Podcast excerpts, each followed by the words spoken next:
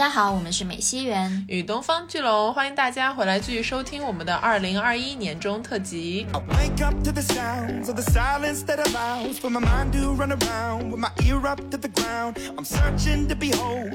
们认为饭圈当然有非常多的问题，但是很多饭圈不该背全责的锅，现在他全责帽子扣在头上呢，这是一种显性的污名化。当你把所有脏水都放到一个群体身上的时候，这个。事情是有问题的。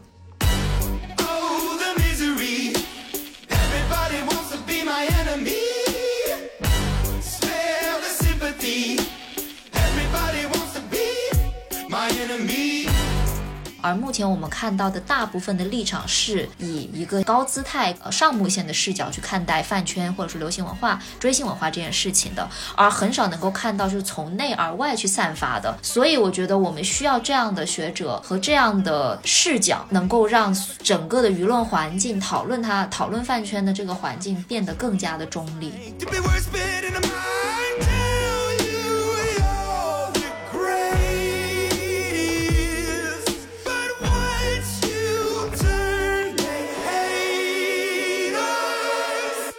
饭圈喜欢的东西，大家不可知、不可预测。嗯，因为大家老是说谁红是个玄学嘛，就意思就是说由大众选择的文化，这种自下而上的这种喜爱或者说选择，它是有极强的不可控性的。没错，嗯，而且当它形成了群体之后，作为群体开始行动的时候，它就产生了威胁性。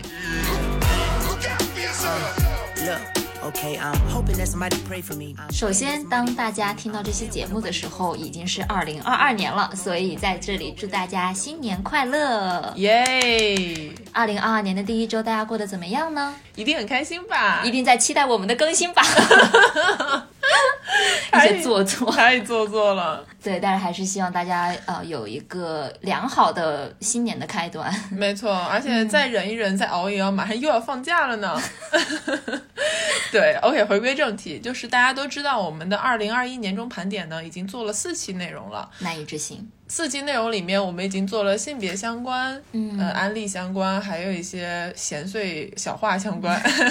对，然后我们不得不说，还有另外一个非常关注的议题，也就是饭圈相关的话题。那么，为了打响二零二二年的头炮，我们就用饭圈话题为大家做这个开场。嗯，饭圈话题呢，我们最开始在规划的时候想的是做上下两期，结果越聊越多，越聊越多，就可能会变成上中下三期。对，所以请大家敬请期待。带一下今后的内容吧。好，那今天呢，我们的主题核心思想就是七个大字：反对饭圈污名化。先把主题摆在这里。对，那其实因为说到饭圈的话，我们可以先从二零二一年，也就是去年的关键词开始聊起。如果说按时间顺序来说的话，那必然要先从年初的几个选秀开始聊，包括创造营啦，也就是我们的本命节目。对，就是没有创造营就没有现在的袁宇龙。哇哦，的确，确实对。然后呢，再有就是青三，也就是青春有你三，这个是年初比较大的两个选秀节目嘛。但是呢，这种轰轰烈烈的选秀，就是以一个非常潦草并且虎头蛇尾的一个方式结束了。因为大家都知道，在创造营就就成团出道夜结束之后呢，青三那边在出道前夕发生了一个非常致命的一个事件，也就是后面我们熟悉的这个倒奶事件。对倒奶事件最直观的一个影响就是青三没有出道，至今也没有人知道到底出道没，究竟发生了什么？对。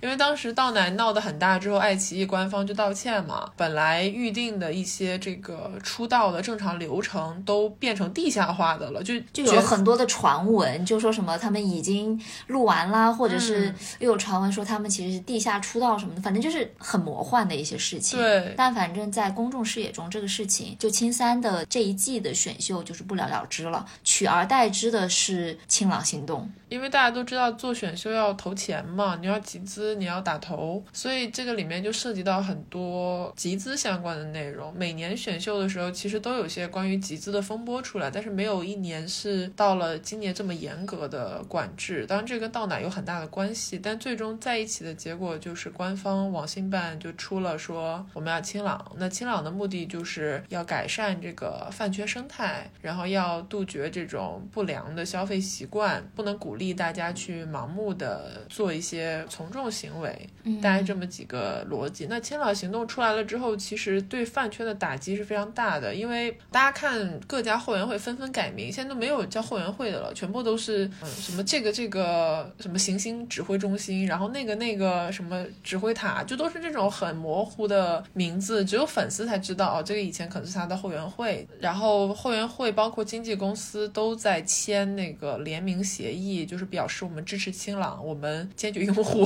嗯 啊、就有很多表态。对，所以清朗了之后，就是整个饭圈的很多行为受到了限制。那么它除了饭圈之外，对整个饭圈所喜欢的流行文化比较大的两个影响，第一个是可能今后就没有选秀了，因为选秀这个东西一直都是跟打头、集资这些事情紧密挂钩的，所以打击了之后呢，今后没有选秀这个事情，并不是一个白纸黑字的东西。但是从政策的形式上来看，大家都已经默认今后是很难有选秀了。或者说像以前这种形式的选秀，它一定会出来一些什么新的形式，这就看丹妮姐。啊，我们现在要把宝压在龙丹妮身上吗？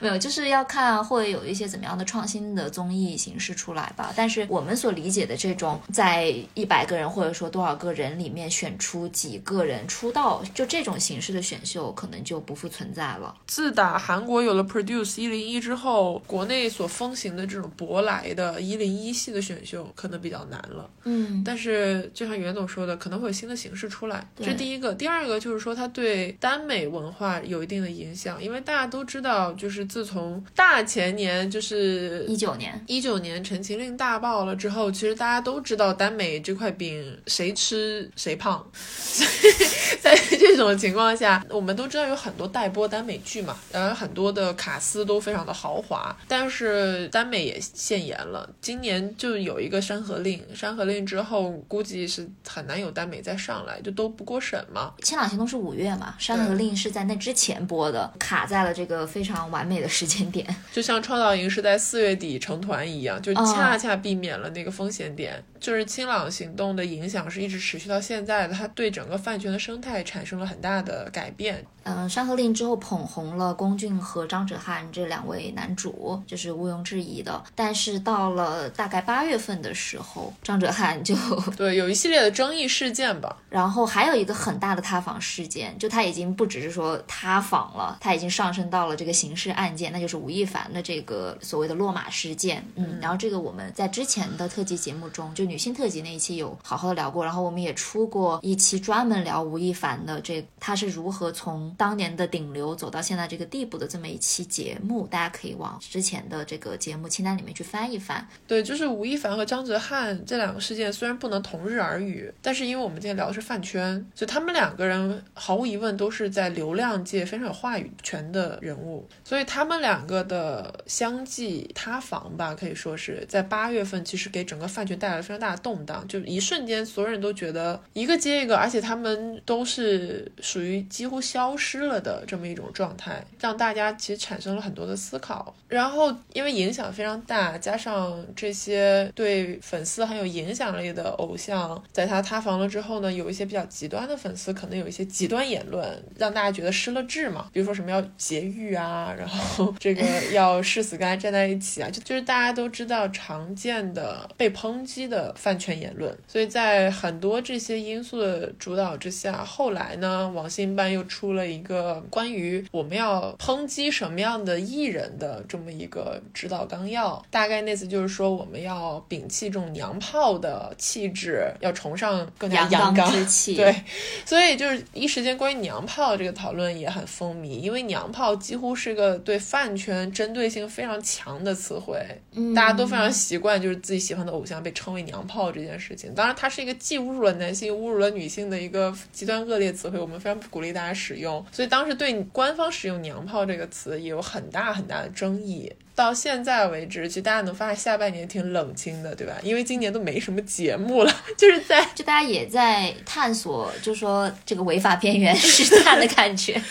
对，嗯因为今年有很多大动作，所以很多平台也在摸索，就是我们什么就都比较谨慎了嘛。啊，没错。嗯，所以下半年可以说是在创四之后就没有什么很新的人或者说大爆的人出来了。没有了，虽然创四出来的这个 Into One 也不怎么红，薛定谔的红，买黄牛票的时候贵的要死。对，就是没有那种前两年说的出来一个很国民化的流像量。雨后春笋一般一茬一茬的出来的这种现象。没错，就我们可能要从所有这种现象的最开始的一个导火索开始聊起，也就是倒奶事件。对，其实就是在当时那个青三快要成团之前呢，出来了一个视频，然后视频里面呢会看到有一些人，但这个人也不知道是粉丝呢，还是经销商，还是什么样的身份，但是反正就是有人在把蒙牛，也就是青春有你的合作方，呃，冠名商商他们的一些奶制产品倒掉倒掉，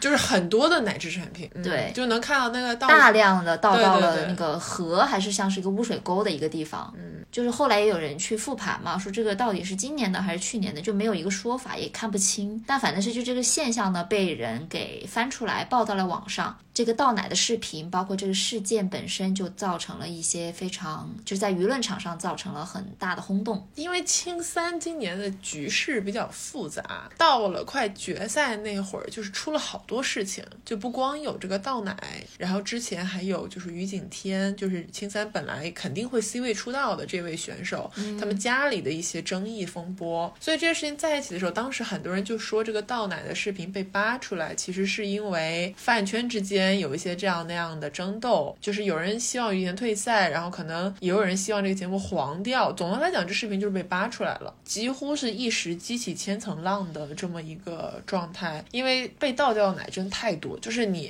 真的很浪费，真的很浪费，看着真的让人很触目惊心的那种。对，嗯，而且在这里面就产生了一个新的问题，大部分的路人其实都不知道为什么会要倒奶，为什么我看一个节目会出现这么多要倒奶的现象呢？那么这个问题其实我们在之前的这个创思茶话会系列，已经聊过很多了，就是关于饭圈打头、奶票，就是基本的一些逻辑盘点。但是简单来讲，就是说，因为他们需要这个奶，不管是印在瓶身上的，或者是奶瓶盖上面的这个二维码去投票，就你只有扫这个码，你才能够去投票，这就是所谓的奶票。然后以前的话，就是有的设计还稍微好一点，因为它是印那个把二维码印在了瓶身上面。你把那个纸撕掉就完事儿了。对对对，然后但是有一些呢，它是把二维码印在那个瓶盖里面，那就意味着你必须要把这个瓶盖给打开去获得这个二维码。那你打开之后，这个奶你就得去喝掉，或者是给处理掉，对吧？所以才会有部分人他会选择去把它这个奶给倒掉，这个事情，这种浪费的事情出现。对，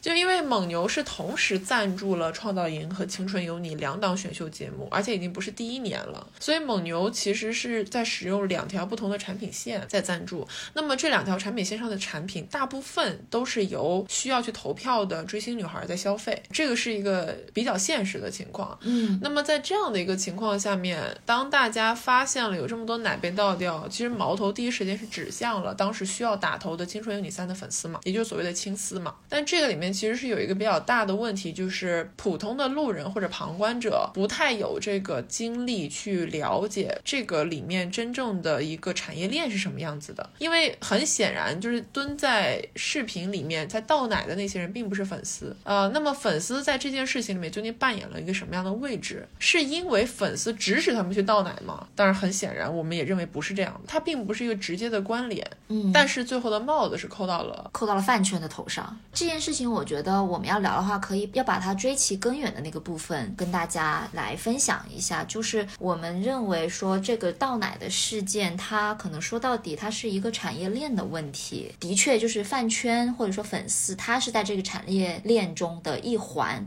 但这个产业链不止饭圈女孩一个群体，它可能会涉及到，比如说像蒙牛，然后包括它的经销商，然后去卖奶票的这批人，以及倒奶的这批人，就是它有很多不同的环节，而且这个产业链到现在为止，没有人去好好的做一个调查，或者说把它比较完整和客观的呈现出来，就是嗯，它是一个非常模糊的一个状态，没有人知道这个产业链到底是怎么回事。大家想一下，为什么蒙牛每年愿意花这么多钱去冠名这种选秀节目？因为选秀节目是平台的 S 加项目，它是上亿的项目，嗯，他给这么多钱，就说明他能赚回来，对不对？他能赚回来的钱从哪里来的？全部都是从大家对他的奶制品以及奶票的消费上面来的。那也就是说，当他们选择把这个票印在奶上面的时候，其实所有人都很明白，没有人喝掉这么多奶的。对，它是一个叫按头消费行为，你能不买吗？你不买，你能只能用平台给的那种每天两票在投，就是你不可能真的做到一个大量投票的行为。所以这种设计就是让你大量买奶，但是买了奶之后怎么处理，其实蒙牛会管吗？他不会管的，品牌方只管卖，他不会管后续的这个问题。那么在他卖出去的中间，当然中间会有很多经销商嘛，线上的线下都有。后援会买奶票的时候，他们只要票，只要二维码，他们其实不需要奶，因为后援会都是大钱投进去再买奶票，因为大家都是集资来的钱嘛。我买这么多奶，我往哪儿放啊？就是我买奶我还要处理，那我肯定买奶票嘛，对不对？那么其实怎么样处理这个奶票和奶分离的问题，是中间这些经销商和黄牛在做的事情。但是对于他们来讲也是一样的，就是牟利是第一位的。当然，这个奶到最后是我们倒掉也好，浪费也好，我们所谓的就有社会责任感的这些事情，他们不在考虑范围之内的。到最后的结果就是没有人来背这个锅。嗯，我觉得这个事情还涉及到一个方面，就是当这个消费环节中有一个地方出了问题之后，它的问题症结应该是在哪里？在蒙牛啊。还有平台，我认为是这样，因为就像我说的，他们平台和品牌方做这个设计，他们比谁都清楚会有什么后果的。这个东西是个非常非常容易预见的情况啊，但是他们仍然这样去做了。就说明他们不在乎这个后果。很多后援会我知道他们会做一个什么事情呢？就如果有些后援会他们买了实体的奶，他们其实会做公益的。当然，我们关注的比较多是创造营方面，就是那些不用拧开奶瓶盖的奶，就他只要撕掉奶衣就可以了。嗯，那么奶是没有开封过的，是完好的。就是他们其实会做很多捐赠，在这个情况下，既保存了我们需要的这个投票的素材，同时又尽可能的就是减少了浪费，然后可能还帮助到了一些有需要的人，嗯属于是最最好的解决方案。饭圈是一个非常看重做公益这件事情的地方，因为做公益可以上升它的价值。饭圈是一个常年被污名化，就大家都认为饭圈不是个好东西嘛。做公益这种非常能够让他们提升自我形象的事情，他们很乐意做。在能做公益情况下，肯定就做公益了。所以你说饭圈的人直接主动的说我要去把这些奶全部倒掉，这是不合他们行为逻辑的事情。对，倒奶事件当然是我们非常不提倡的一种行为，但是是因为饭圈女孩她在她处于整个环节的终端，并且是最显眼的一个存在。那么很容易就会造成所有人把这个大的帽子盖在了饭圈头上就把它归纳为饭圈乱象。我觉得这个是很有意思的一个点。其实，在官方后面通报的时候，批评浪费商是第一位的，因为浪费就是不应该呀。在这个之后呢，他们其实也批评了这种消费主义。嗯、你们鼓动大家花钱去买奶，然后就是这种强迫消费，其实有点像是对是不对的。就这个是要不被鼓励的一个行为。然后再来就是一些饭圈乱象的行为，对吧？但是最终其实承担了这个后果的还是饭圈女孩儿没错，就是群体。最应该背锅的，在我看来，品牌方和平台方全身而退了。全身而退就是他们其实没有什么太大的影响啊。当然，蒙牛后面也出了就是一些官方的说法，就是我们会注意啊，或者怎么样。因为其实很容易逃脱这种所谓的罪名嘛，就没有证据证明是他们指使这些人去倒奶的，没错，对吧？就没有人知道这些人到奶到底是谁指使的，就很难从法律层面上去追责。没错。嗯，所以从流程上来讲，最终其实真正受到最大影响的，第一个是就是最弱势的一个群体。还有那个青三决赛圈可怜的弟弟们。啊，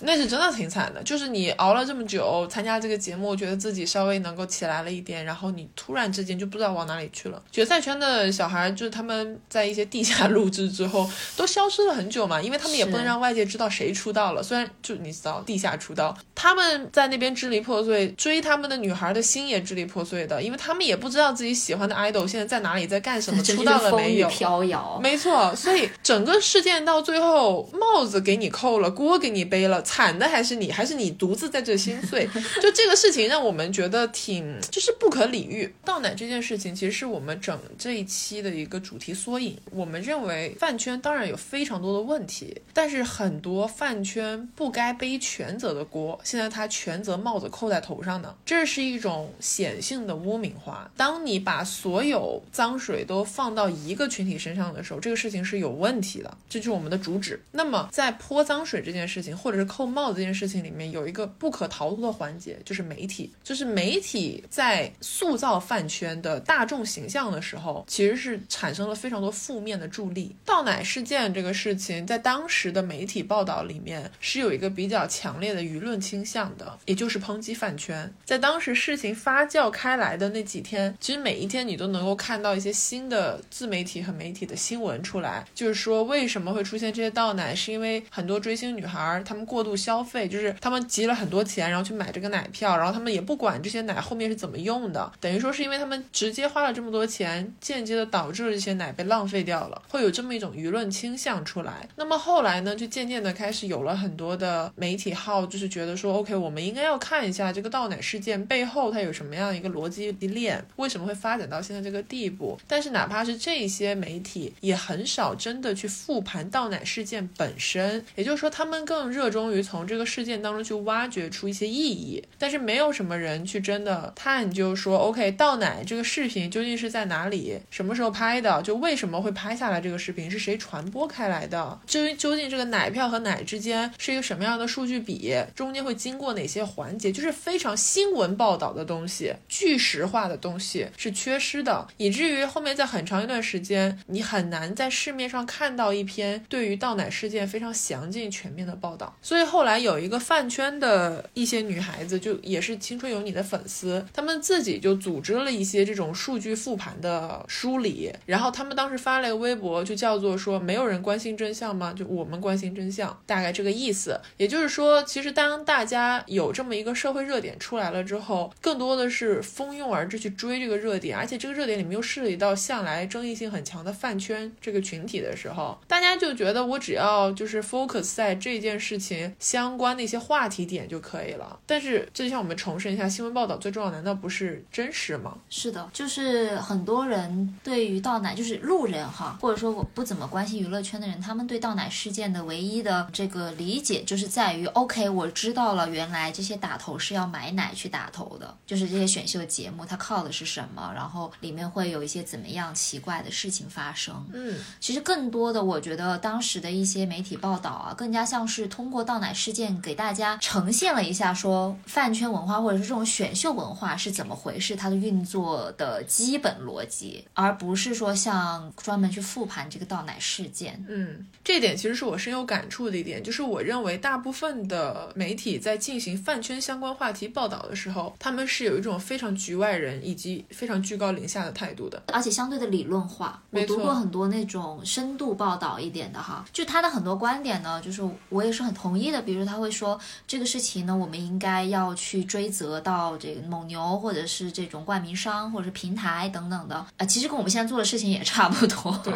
但是这种非常理论化的东西缺少了一个事实的支撑，包括像数据的支撑。没错，像我们刚才提出过的问题，就是我们在买奶票的时候，就是这些奶是怎么被处理的？就是在呃蒙牛生产的时候，它是全部奶都是在奶瓶上，还是说有一部分的是直接把那个二维码给留出来，专门是用分销商去让他卖给去卖给粉丝的？没错。所以这个中间就是这个产业链没有人去梳理它。我好像还读到过，有一个观点是说，为什么蒙牛后来选择把这个二维码印在奶盖上，而不是像以前一样印在奶瓶上，是因为他们知道，如果印在奶瓶上了之后，有很多的中间商会去分走他们的利益，或者说二次销售。那这样的话，他想要把所有的消费都笼络在自己的身上，所以他印在奶盖上是直接把这个产品销给了粉丝本人，然后通过印在奶盖上这种形式，他能够直接把这个钱全部都赚到。对，所以有很多的这种，现在有很多这种猜测或者是推论，但是没有比较详尽的调查。当然了，这也跟大的这种新闻报道或者说媒体的这个环境是有关的，因为现在深度调查报道越来越少了。对，然后呢，像是龙总刚才提到的那个“没有人在乎吗？我在乎”的那一篇，呃，算是粉丝自己整理的一个对于倒奶事件的讨论的集合帖吧，算是。然后里面其实有很多内容是我之前是没有看到过的，比如说它有一些照片，那些照片上面就是成捆成捆的奶票。至于那个奶票是怎么来的，我们也不知道。但是反正就是说，他有采访一些后援会或者是买负责买奶票的人，嗯，然后呢，根据他们的反馈来说，其实很多时候买奶的时候跟那个奶本身是无关的，嗯，就买奶票的时候跟那个奶本身是无关，他们得到的就是奶票。其实这个让我觉得很搞笑的一点在于，这个调查并不是很难，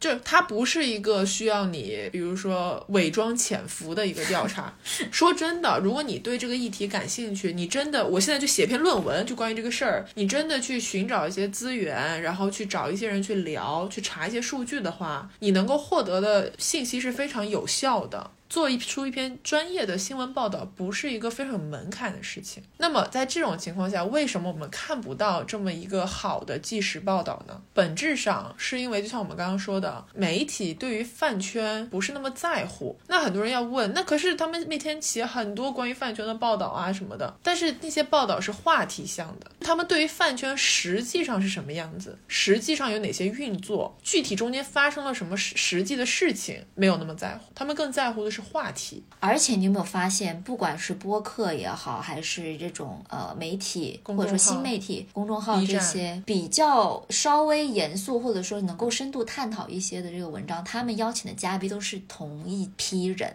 就是那么几个在研究这个文化的一个稍微有权威性的一个学者或者是研究员，然后由他们掌握了大部分的话语权。大家可以去翻一下，嗯，会发现有很多相似的名字出现。所以在这点来讲，就很容易让我联想到我们之前读书会的时候选过一本书，题目叫做《文本盗猎者》。嗯，啊，是一位美国的个学者叫亨利·詹金斯，就是 Henry Jenkins 写的一个作品。他主要的研究内容是在于，就是美国自从六十六十年代开始有这种电视剧的流行文化出现，有一些就是关于星际迷航，然后星球大战，还有后续的侠胆雄狮等等这些广受。粉丝喜欢的一些流行剧集给粉丝带来了什么？然后这些粉丝群体又怎么样去重塑了这些文化的这么一个过程？那么虽然它讲的是电视剧和电影了，但是它的这当时的粉丝群的生态跟我们现在所说的追偶像的饭圈生态是非常相似的。在这本书的前言里面，他就讲了一个观点，因为他自己本人就是这一些流行文化的粉丝，所以当他在开始进行自己的学术研究，进入学术领域。了之后，他发现学术界的人士对于这样的粉丝研究或者是大众流行文化研究是持有一种比较先入为主的刻板印象的现象存在。嗯，也就是说，他们其实在研究之前已经对这种文化有一个比较定性的东西，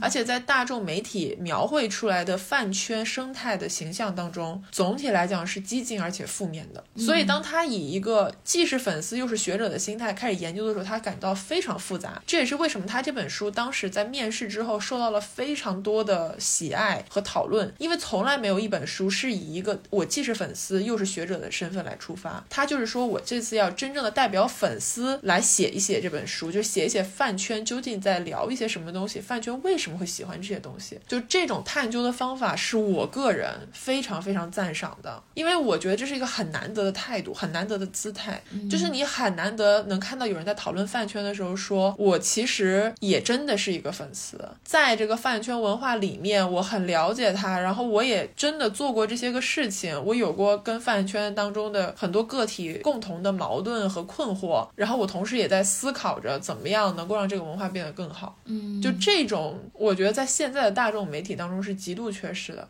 OK，我觉得这里可能有人会想，那如果我们在做报道或者说做这样的学术研究的时候，我们本身是一个局内人的一个身份的话，那会不会影响它的这个公正性或者说客观性？但是呃，我觉得这个问题是在于，其实不管是怎么样标榜自己是中立的，或者说看似中立的一篇报道也好，论文也好，它一定是有自己的立场的。而目前我们看到的大部分的立场是以一个像刚刚龙总说的是那种高姿态、呃上目线的视角去看待饭圈或者说流行文化、追星文化这件事情的，而很少能够看到就是从内而外去散发的。所以我觉得我们需要这样的学者和这样的视角，能够让整个的舆论环境讨论它、讨论饭圈的这个环境变得更加的中立。我觉得是从这个角度来讲，它是中立的，而不是说每个人必须保持中立，因为不可能每个人是保持中立的。说的非常好。嗯，好了，有点跑题，但是说的非常好，对我觉得这是一个非常好的总结。就是这本书，我非常建议，如果对饭圈文化感兴趣的大家可以去读一下。虽然它有一定的阅读门槛，但是它确实提供了非常多有用的理论知识。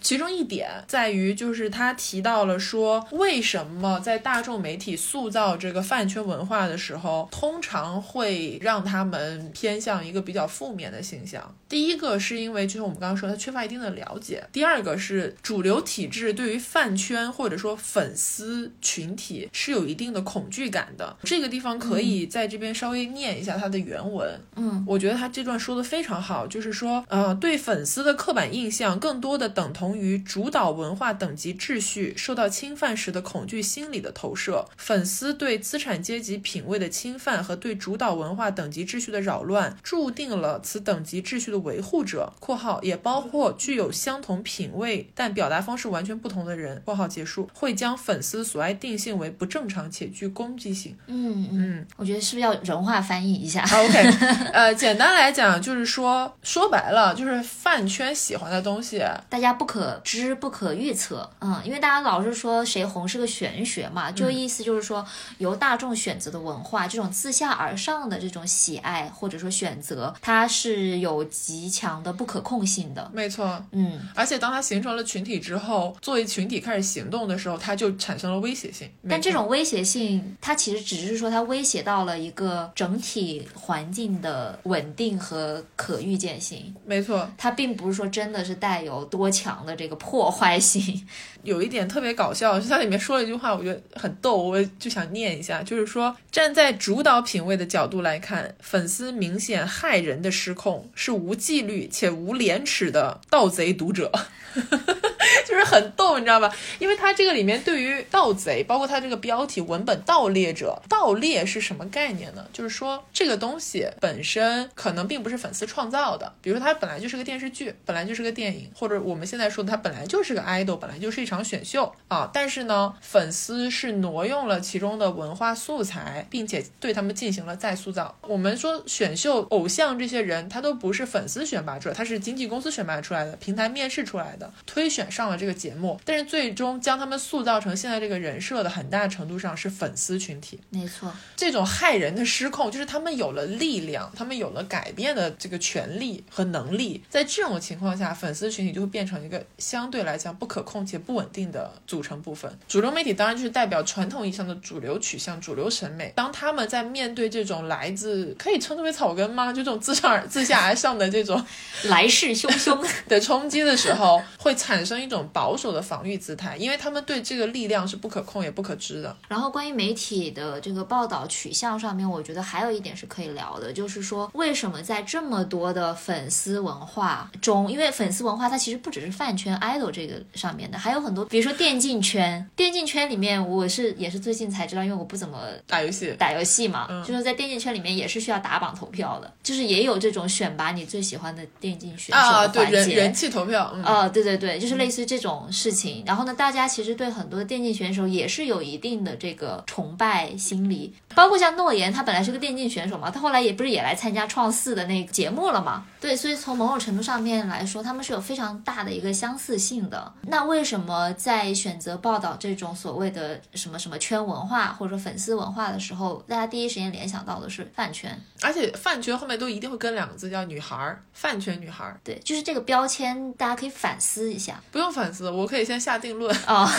这是我开炮时间，好吧？就是我认为这种主流媒体对于饭圈文化选择性的误导，是有一点性别偏见的成分在里面的。就是因为饭圈文化，其实你就是给它定性来说，它它是一种大家非常投入式的参与的、紧密连接的这么一种文化，并且有极强的归属感和行动力。在这点上来说，不光是饭圈有这么一个特质，比如说电竞的，比如说体育圈，呃，我们能看到其实很多喜欢体育运动的朋友们，就喜欢体育竞赛的，就比如说我自己也看 NBA，好吧，或者是喜欢欧冠这些足球比赛、篮球比赛这些东西，其实大家是有很强的这种狂热的属性在里面的。就是狂热这个属性并不只属于饭圈，但是为什么就屡屡都是饭圈被扣帽子、被批评呢？因为它是一个比较面向女性受众的东西，就是在饭圈喜欢的东西里面，很容易被扣上了就是女性化以及没有阳刚之气的帽子。如果你是一个喜欢体育运动的狂热者，就我们说是一个粉丝好了啊，你首先你是个很有阳阳刚气概的一个人，因为你喜欢的是个很阳刚的东西，但是饭圈没有，就这一点也是在这个我又要重新 Q 回这本书了，《我们盗猎者》里面其实作者有强调过的，就他说当年啊，就是在饭圈。我们把它扩张一下想象，大家都看过《生活大爆炸》吧？在那个里面，像 Sheldon 还有 Leonard，他们是比较像书呆子的那种人设，他们是疯狂的喜欢上《星际迷航》《星球大战》就这些流行文化的，就是疯狂粉丝的那种程度。那么他们这种很 nerdy、很书呆子的这个设定，其实，在那种文化语境下面，就是比较没有男子气概的一个设定。嗯，包括像二次元所谓的死宅这种，他们被认为是缺失了一部分男子气概，所以这样的群体。经常会受到抨击，然后认为他们不够面向现实，他们活在自己虚拟的幻想当中，然后这个幻想是没有男子气概的。但是对于幻象的依赖这一点，我觉得你说所有炒股的人、买基金的人，不都是对幻象的依赖吗？别骂了。嗯，对，我的点就在于说，对幻象的依赖这件事情本身，它其实应该是个中立的事情，但现在已经被塑造成了一个是饭圈徒有，另外一个是有一定女性特质的一个事情，第三件事它变成负面的一件东西了。所以这就是为什么官方要批评娘炮文化。那娘炮两个字真的是又冒犯了男的，又冒犯了女的，就是谁想出来的娘炮文化这种说法，很微妙啊。我都已经不想再聊这个话题，你知道吗？就是有种。啊，我懂，逃不过。嗯，所以在这点来讲，我们又回到了刚刚说的关于媒体报道这一点，就是因为饭圈具有这样那样的特质，所以导致了他一直在受到一些不公允的对待。对，但是问题就在于这些特质，就是应该被批评的特质，是饭圈独有的吗？那我们在聊这个问题之前呢，可能可以梳理一下饭圈里面的不太好的一些负面的东西。饭圈有两个我称之为饭圈地狱的东西。我在写这个大纲，袁总都惊呆了，说饭圈地狱是什么东西？他说地狱的时候，我说地狱 like hell 吗？我说对，就是那个 hell。因为我为什么说地狱？因为这两个地狱是我本人亲历此处，并且深受其害。我认为饭圈两大地狱之首。两大地狱居然还要分只手，就是称之为叫立场地狱。立场地狱是什么概念呢？就是这是一个屁股决定脑袋的地方。你先有了自己的立场，完了之后，我们在你的立场的基础之上再来聊天。你的立场就是你的身份标签。饭圈最喜欢干一件事情就自报家门嘛，嗯，先报你的粉级，然后我们看能不能做朋友，能不能聊得起来。之前我看了一个人家叫三段论述，就是说饭圈其实心态上面也是有变化的。从前呢，在这个语境下面，什么样的人是敌人？就与自己对立的人是敌人。比如说我们所称的什么对家呀，或者是这个人曾经关系不好的人啊之类的。那后来呢，就变得是不同意自己的人就是敌人。那可能就哪怕你是个路人粉，但是你不同意我的很多想法，那你也是我的敌人。到了现在呢，就变成只要我们意见稍微相左就是敌人。我。们两个都喜欢 A 偶像，但是我们喜欢的方式不一样。我认为你喜欢的方式不是对他好，我们就是敌人了。所以它是一个越来越狭窄的这么一个讨论空间。没错，就他把所有的话题开始的前提都建立在这个身份标签上面了。我记得之前有个特别逗的事情，就微博上有个小女孩，年纪也挺小的，嗯、她就在微博上面就是搞那种互关帖，就是类似于说我的属性是什么什么，如果你跟我差不多，欢迎大家就是互关，我们成为网友，然后我们可以聊天什么的。他那个写属性写了一千多个字。就是说，他说，呃，A 团我喜欢谁，雷谁，磕什么 CP，呃，微磕什么 CP，什么微雷什么 CP，就是他想的特别清楚明白。怎么说呢？他对自己的这个身份认知非常的清晰对，这点是值得表扬的。没错，但是当时很多人转这个东西就觉得特别荒诞，就说就是有必要吗？就写这么多字？但我觉得这个是很好的一个例子，就反映出了大家现在多么的害怕跟身份不同的人说话，或者跟立场不同的人说话，稍有不慎就是要吵起来的。没错，就是现在大家对沟通越来越没有耐心了。而且还有一个问题，就是立场地域这个事儿，它不光是屁股决定脑袋，它就是假如我们两个之间出现了意见相左的地方，它首先先看你的屁股了。就通常我们如果意见相左，那就就事论事，我们脑袋来碰一碰嘛。但现在不是的，就是我不管你脑袋跟我怎么想的，是不是离讨，但是就看你的立场，你立场只要跟我不一样，那你说什么都是错的，所以说到这里，大家有没有觉得，哎，这些东西，似曾相识。对，哎，好像我在平时的网络生活中也经常遇到这样的事情，就不仅仅是在饭圈这个语境下的了，在大大小小的任何公共事件或者不是公共事件，就是平时跟别人聊天的过程中，都会遇到这样的问题。就现在的讨论空间越来越狭窄，没错，我们越来越没有耐心跟跟我们意见不太一样的人去碰撞，碰撞到最后一定是一地鸡毛的。其实，在我们比如说之前聊那个性别议题的这个年终特辑时候，我们也讲到过，说为什么现在觉得性别话题越来越难聊，嗯就是因为太多的标签和太多的这个屁股位置了。然后呢，你一旦就是被人家认为是你是这个标签的时候，你就很可能被全盘否定百口莫辩呐、啊。真的。他不会问你说你为什么会觉得你是一个女权主义者，你为什么会觉得你支持什么什么什么样的一些观点，他直接就说你只要是这样的话，那你就是大傻逼，怎么怎么怎么样。对，所以这个我觉得女性话题真的是非常鲜明的另外一个案例，还有好多你就是大家之前网上你去随便搜一下情感问题，嗯你就会发现，在情感问题里面，如果你是什么劝分，你就是什么什么党；你要是劝和，你就是另外一个什么什么什么党。就是他的这个东西，就屁股太多了，完了之后，你这个屁股位置还特别小，就你坐不稳，你就会被人踢下去，你就会说你也不配坐这个屁股位置，就这个事儿特别离谱，你知道吗？我现在想到一个画面哈，就是有很多很多的小小的，你知道抢凳子那个游戏吗？就有很多的小凳子，然后呢有很多的屁股要就很忙碌的在坐来坐去。我。懂，所以就这个东西说到底，我觉得是现在整个互联网舆论大环境的问题，就它真的不是一个单纯在饭圈里面在发生的事情，OK，讲完这个地狱，那第二个地狱是什么呢？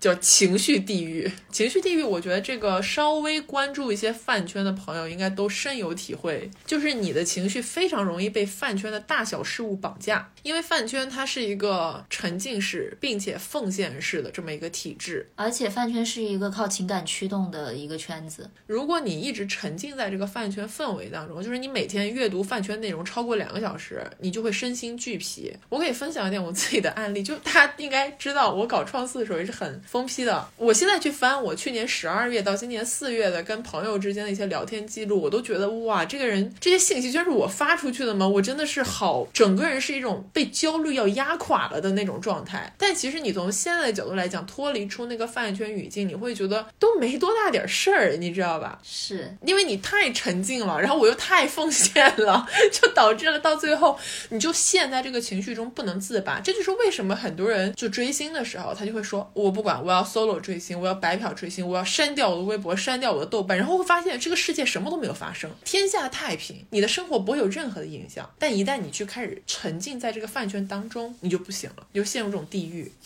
开始卷起来了。但是又回到我们刚刚说那个话题，就情绪地狱是饭圈独有的吗？当然不是了，你就上微博，你别说看饭圈相关的微博或者豆瓣，你就单纯的上下微博、上下豆瓣，你就看一下热搜，啊、你看一个小时，嗯，就会崩溃，就会觉得这个事件不好了，要死了，所有人都毁灭吧，算了吧，就是这种感觉。麻了。嗯，对，嗯我们的观点是，它是一个线上互联网的问题，它确实不是单纯的某个特定圈子的问题。嗯，只能说是饭圈它是，呃，不能说复制吧，但是它一定程度上是内化了整个大社会的一个权力结构和它的一个模式。就我们之前也聊过很多期，就是比如说饭圈内部后援会的结构啊，它的呃粉头跟粉丝的关系什么什么的，就是我们当时的一个很大的一个共识点就在于说，饭圈发生的很多事情跟饭圈外发生的很多事情是相通的。就是一个你又上了一份班的感觉。